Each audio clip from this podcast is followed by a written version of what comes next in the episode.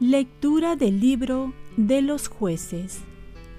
En aquellos días, el Espíritu del Señor vino sobre Jefté. Atravesó Galaad y Manasés y pasó a Mispá de Galaad, y desde allí avanzó hacia el territorio de los amonitas. Entonces Jefté hizo un voto al Señor. Si entregas a los amonitas en mi poder, lo primero que salga a recibirme a la puerta de mi casa, cuando vuelva victorioso de la campaña contra los amonitas, será para el Señor y lo ofreceré en holocausto. Luego, Jefté fue a luchar contra los amonitas, y el Señor los entregó en su mano. Los derrotó desde Aroer hasta la entrada de Minit, veinte pueblos, y hasta Abel Keramín. Fue una gran derrota, y los amonitas quedaron sometidos a Israel.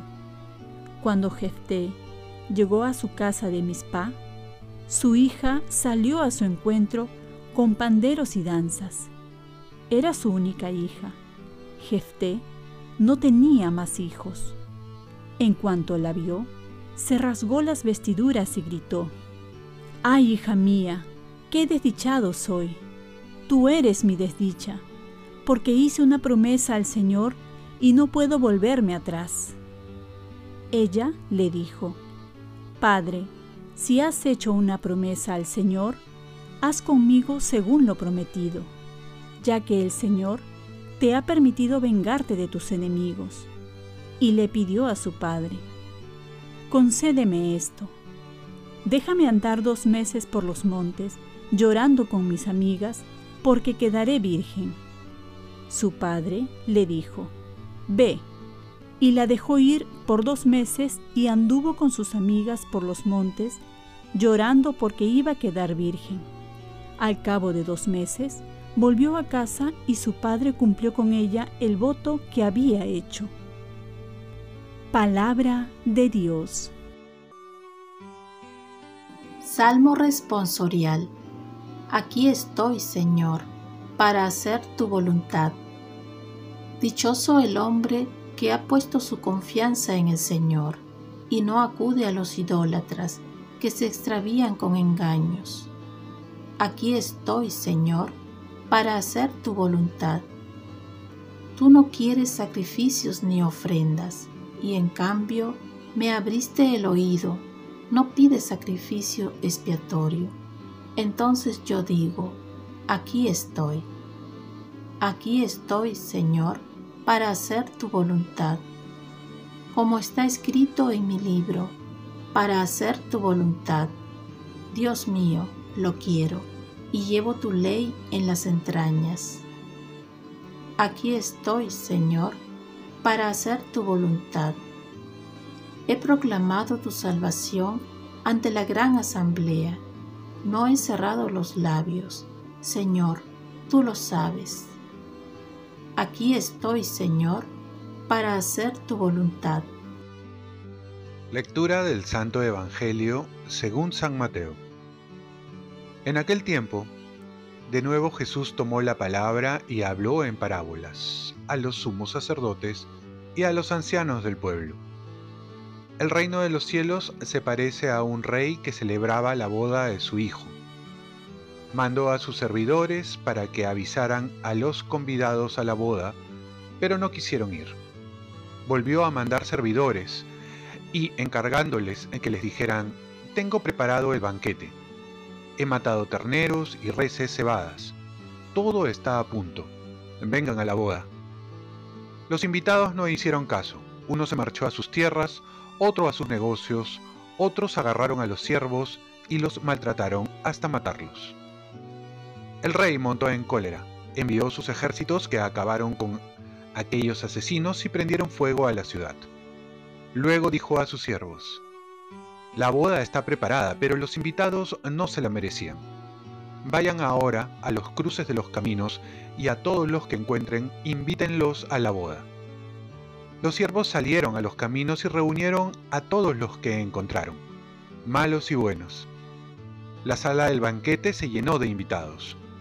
Cuando el rey entró a saludar a los invitados, reparó en uno que no llevaba traje de fiesta y le dijo, Amigo, ¿cómo has entrado aquí sin vestirte de fiesta? El otro no abrió la boca. Entonces el rey dijo a los sirvientes, Átenlo de pies y manos y arrójenlos fuera a las tinieblas. Allí será el llanto y el rechinar de dientes, porque muchos son los llamados y pocos los escogidos. Palabra del Señor. Paz y bien. Llevar el traje de la caridad para entrar en el reino de los cielos.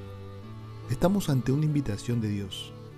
Si nos entusiasman las invitaciones que recibimos de nuestros seres queridos, ¿cuánto más si viene de Dios? Jesús compara el reino de Dios a la celebración de una boda en la que todos están invitados al banquete. Aquí podemos encontrar muchos detalles en este lenguaje metafórico. El banquete, que representa cercanía, confianza, alegría, satisfacción, que es lo que Dios quiere con nosotros. Segundo, la iniciativa que la toma Dios al invitarnos.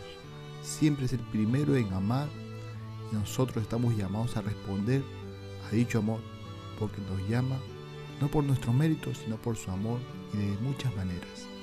Tercero, vemos que la invitación la hace a todos, no hay excepción. Todos estamos invitados al encuentro con Jesús. Vayan ahora a los cruces de los caminos y a todos los que encuentren, invítenos a la boda, dice el Evangelio.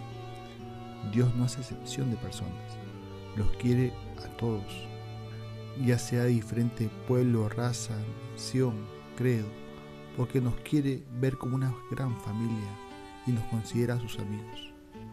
Pero aquí, en la fiesta parecía que uno se había colado, porque no llevaba el traje apropiado, pues la asistencia exigía un traje adecuado que identifica a la persona, y este traje podemos ponerle muchos nombres. Primero, el de las buenas obras, es decir, los actos de caridad, porque el que ama cumple la ley entera.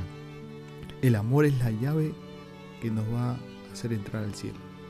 Otros pueden decir que es la falta de fe, el no creer en Dios, rechazar la llamada de Dios, el perdón de Dios, que impide la comunión con Él. Y otra interpretación podemos decir que este vestido es el vestido de la gracia de Dios. El no estar en gracia de Dios es lo que nos impide acercarnos al banquete de la Eucaristía, que es la imagen del banquete celestial, la comunión plena con Dios. ¿Cuál de los trajes te falta poner? Oremos, Virgen María, ayúdame a responder al llamado de Dios cada día y estar siempre con el vestido de la fiesta que Dios me invita. Ofrezcamos nuestro día. Dios Padre nuestro, yo te ofrezco toda mi jornada en unión con el corazón de tu Hijo Jesucristo, que siga ofreciéndose a ti en la Eucaristía para la salvación del mundo. Que el Espíritu Santo sea mi guía y mi fuerza en este día para ser testigo de tu amor. Con María, la Madre del Señor y de la Iglesia, te pido por las intenciones del Papa. Con San José Obrero te encomiendo mi trabajo y mis actividades de hoy, para que se haga en mí tu voluntad. Y la bendición de Dios Todopoderoso, Padre, Hijo y Espíritu Santo, descienda sobre ti. Cuenta con mis oraciones, que yo cuento con las tuyas y que tengas un santo día.